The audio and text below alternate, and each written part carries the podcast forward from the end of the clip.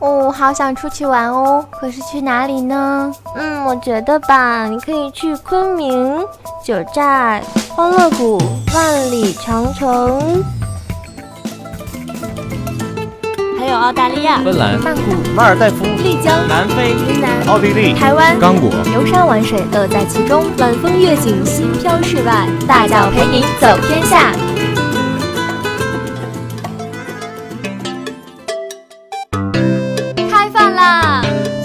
粉条、桂林米粉、放酱料、黑秋阳、四川的夫妻肺片和麻婆豆腐。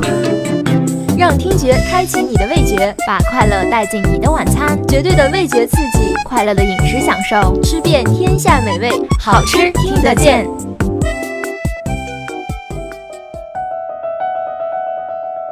一篇美文如和煦的暖阳，让金色的温暖铺满心田；一本好书似山涧的清泉，让清澈的泉水在心底流淌。阅读改变生活，今天你读书了吗？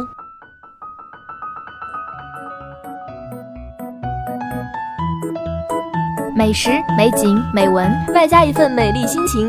周五悠闲的傍晚，让我们带您一起休闲三加一。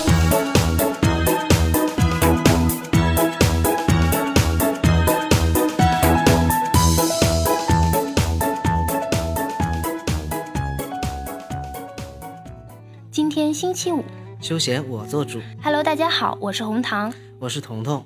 时间过得真快啊，转眼呢又是一个星期五，老时间老地点，我们又将和你度过一个休闲的时光。那么今天呢，红糖就来临时客串一下休闲的播音啦。因为学姐来自浙江义乌，而义乌呢是一个盛产红糖的地方，然后每年都会有一个节日叫做红糖节，在那个时候呢，我们就会产出一个特别好吃的特产，叫做红糖麻花。说到这里，我确实也想起了我的故乡。我的家乡来自于通道侗族自治县。它是一个位于湖南省西南端湘黔桂三省的交界处，全县总面积两千两百三十九平方公里，下辖二十一个乡镇，二十二万人口，有侗、汉、苗、瑶等十三个民族，其中侗族占总人口的百分之七十八点三，是全国最主要的侗族聚居地，同样也是湖南省最早成立的以侗族为主体的侗、汉、苗、瑶等多民族。和睦共处的自治县，通道侗族自治县位于怀化市南端，东临邵阳的遂宁城部，西临贵州黎平县，北靠本市晋州，南接广西的龙胜三江，处湘黔桂三省的六县交界之地。县城距怀化两百三十公里，距桂林一百九十五公里，全境南北长六十八公里，东西宽五十三公里，在历史上为楚越分界的走廊地带。素有南楚极地百越金侯之称。通道县名的来源有两说，一说宋崇宁年间，官使王祖道经略广西，府定洞乡九百零七洞，结丁六万四千，开通道路一千二百里，自以为汉唐以来所不成地皆入版图，从此沟通了湘、桂、黔、毗邻地带，因此命名为通道，并沿用至今。二说自晋至广西戎，古无通。宋之成周世龙遣人由收西小径趋广西，观山川形势，自北而南三十里至佛子坡，广西也。后均此入广西，故称通道。元明两朝通道县均属晋州。明洪武十年曾废县列入晋州。洪武十三年五月复置通道县至今，迄今已有一千三百多年历史。通道侗族自治县于一九四九年十月二十日解放。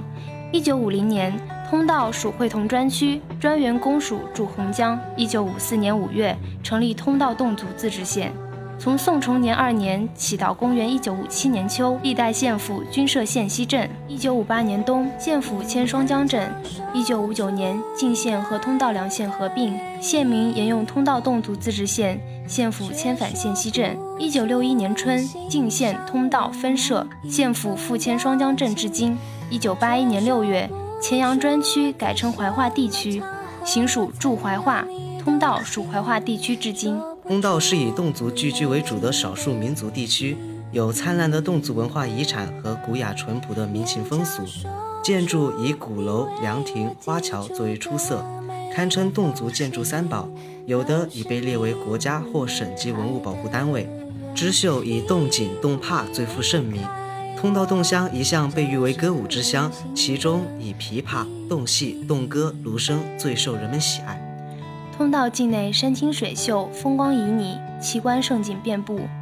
主要有被地理学家称赞为“天然万里长城”的丹霞地貌万佛山风景区，有保存较为完好的龙顶原始次森林和一百万亩松涛森林风光，有巍然屹立、可与桂林独秀峰媲美的独岩山峰，有飞流直下三千尺、疑是银河落九天的杨洞滩瀑布，有丰富多彩的人文景观，如芋头洞寨古建筑群，民族风俗多姿多彩的百里洞文化长廊。雄伟壮观的马田鼓楼，巍峨神奇的白衣观，匠心独运的回龙桥，古朴敦实的兵书阁，富丽堂皇的普修桥，均古香古色，引人入胜。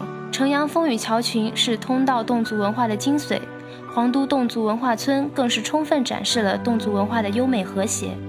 听了这么多介绍，下面就让我们具体领略领略迷人的侗乡风情吧。首先呢，我们将进入一个名为万佛山风景区的地方。它是国家四 A 级景区，位于通道县林口镇境内，距县城二十九公里，由万佛山、将军山、神仙洞、七星山、独岩、玉带河等六个景区组成。经过数亿年的地质演化，形成了我国乃至世界范围罕见的特大型丹霞地貌群。景区内山势险峻，翠峰叠起，沟谷幽深，花石奇异，天生鹊桥、金龟觅食、神州海螺。仙人居、望夫岩、三十六湾森林迷宫等自然奇观令人叹为观止。这里万座丹峰拥翠环，融峰、林、洞、水于一体，集雄、险、俊秀于一身。一步一景被誉为“绿色万里长城”，使通道成为全省一颗民族生态的旅游明珠。这里峰林状丹霞地貌类型丰富，其地质构造和地层关系具有重要的科学价值。以峰岩洞为主体的丹霞地貌，遍布奇景异观，极具美学观赏价值。景区内保持了生态系统的完整性，是国家同类地质类型不可多得的生物研究基地。而厚重的民族文化沉淀，又构成通道丹霞地貌区独具一格的特征，在我国丹霞地貌区中具有唯一性。由于这里地处山区，远离喧嚣。它宛如一颗未曾雕琢的红宝石，镶嵌在幽静远古的茫茫林海中。这里不但民风淳朴，环境优美，气候宜人，丹霞赤壁与碧水绿荫相映成趣，而且丹霞地貌各种地质类型齐全且分布集中，是一处不可多得的科研考察、旅游休闲的理想之地。一九九七年，全国丹霞地貌旅游开发研究会会长。广东中山大学地理科学与规划学院教授黄静考察万佛山时，留下了“通道东北万佛山，万座丹峰拥翠环，神州丹霞五百处，此山可列十名前”的诗句，是对万佛山的绝佳概括和总结。欣赏完了这里的自然景观，那么我们就带领大家去看一看侗乡的人文风情吧。首先，我将带领你们走进一座书院，这座书院的名字叫做功臣书院。它位于通道侗族自治县北部的县西镇，占地面积两千八百三十平方米。它始建于宋一一零五年，原称罗蒙书院，后被大火烧毁。清乾隆五十七年即公元一七九二年，侗家的一些能工巧匠将罗蒙书院在原址上重建，更名为功臣书院。这是中国现存最完整的侗族古书院，也是少数民族地区独具特色。最大而且保存最完整的书院，这座经历了二百二十年风雨历程的古书院，由门楼、斋舍、讲堂、通廊四个部分组成，建筑群完整而有序。两层木楼建筑以一条中轴线排列在一起，中有通廊串联，四周青砖护墙，院外有桂花树两株。飞檐翘首的门楼格外雄伟壮观，布满青苔的石阶上散发着古朴的气息。涉级而上，进入书院的就是长长的走廊，两边对称地分布着六栋斋舍，上下两层，每栋斋舍有四间讲堂和一间宿舍。工程书院在中国革命史上是一座不朽的丰碑。一九三四年，中央红军长征途经通道时，在书院召开了临时紧急的通道会议，形成了历史上著名的通道转兵，挽救了红军，拯救了中国革命。从此，古老的工程书院就与伟大的长征联系在了一起，而彪炳青史。一九三四年十二月十二日，红军七位高层召开政治局会议，商议行军方向。既定方向是进军湘北，与贺龙、陈毅的红二六军团会合。但当时北上线路已被蒋军层层把守，几无通途。毛泽东力主进军敌军防守薄弱的贵州，后被大多数与会者采纳。于是有了军委的万万火急电报，有了通道转兵。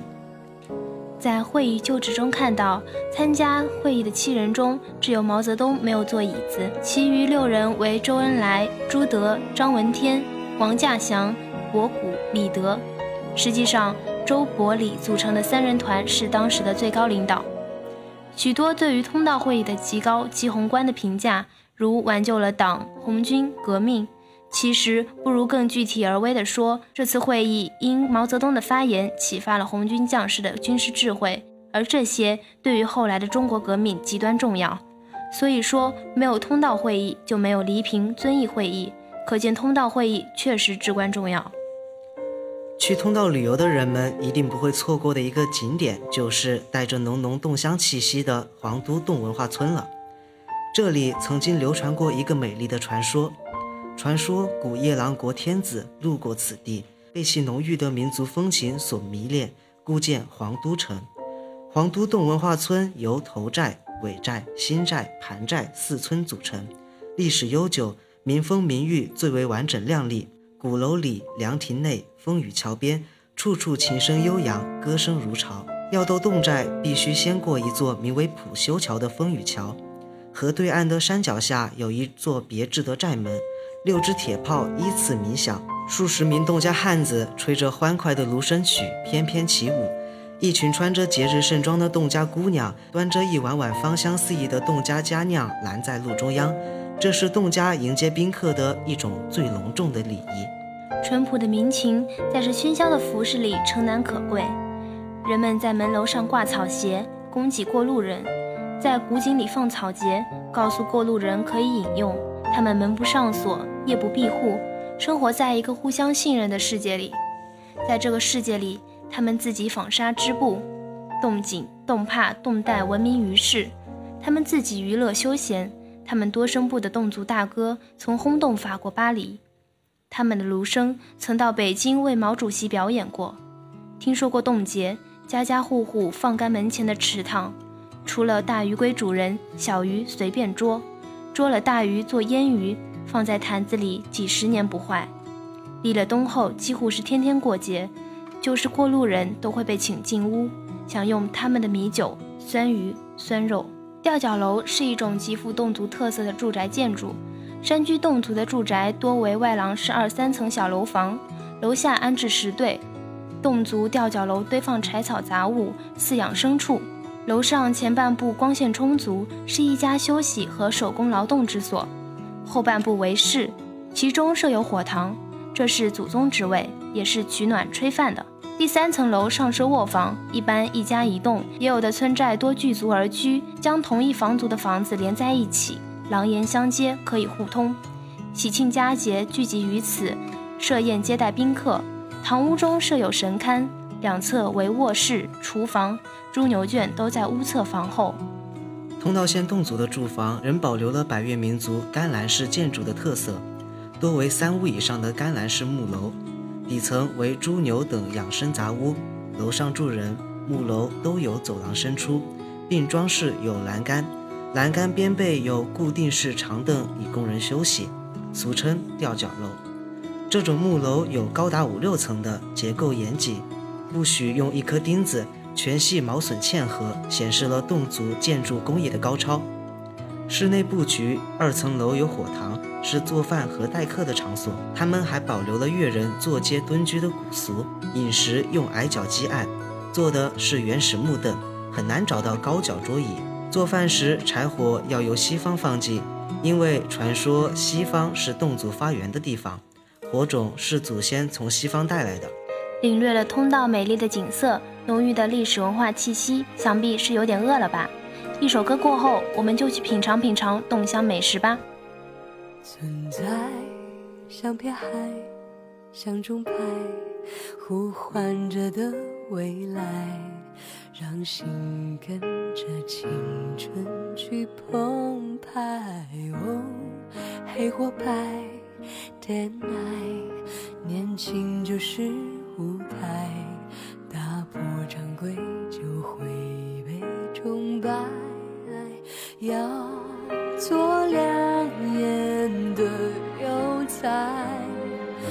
最精彩，不痛快。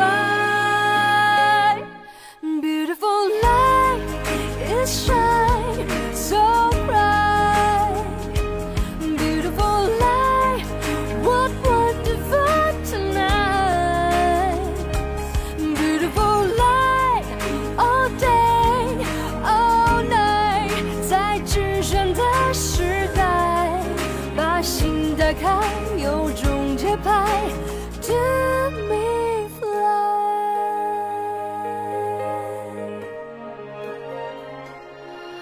每一天，我期待，让未来涂上不同色彩，每一刻在路上会精彩。所以你别等待，我们可以主宰，让年轻的心改变未来。Hello，大家好，我是芬达，又到了美食部分呢。既然是彤彤的家乡，那这期的美食就由彤彤和我来吧。首先呢，我先向大家介绍一下我们的侗族苦酒吧。关于侗族苦酒，同样有个美丽的传说。侗族有对新婚夫妇，女的名叫苦娘，结婚不久后，丈夫要外出谋生，苦娘在家等着丈夫回来。每年的重阳节，苦娘都要斟一坛水酒，盼望丈夫归来。可等到苦娘五十多岁离开人世时，就再也没有见到过自己的丈夫。邻居给苦娘办后事时，才发现苦娘家里有很多的酒坛，几乎堆满了卧室。一个邻居揭开盖子，一股奇香冲盖而出，迅速扩散开来，满寨子都香遍了。大家喝着苦娘酿造的水酒，入口清凉、纯正柔和，回味悠长。不少邻居感叹不已。族长保留了苦娘酿酒的秘方，并把酒的名字命为苦酒，以此来祭祀苦娘的贤惠。苦酒苦中带甜，呈浅乳珀色，酒精度十一度左右，入口清凉香醇，回味悠长。即使没有酒量的人也能喝上一大杯，但喝过量了，往往就会醉上一两天。侗家苦酒还有一最大的特点，就是即使醉了也不会头疼，少量饮用能舒筋活血、强身健体。除了苦酒，还有炖王酒。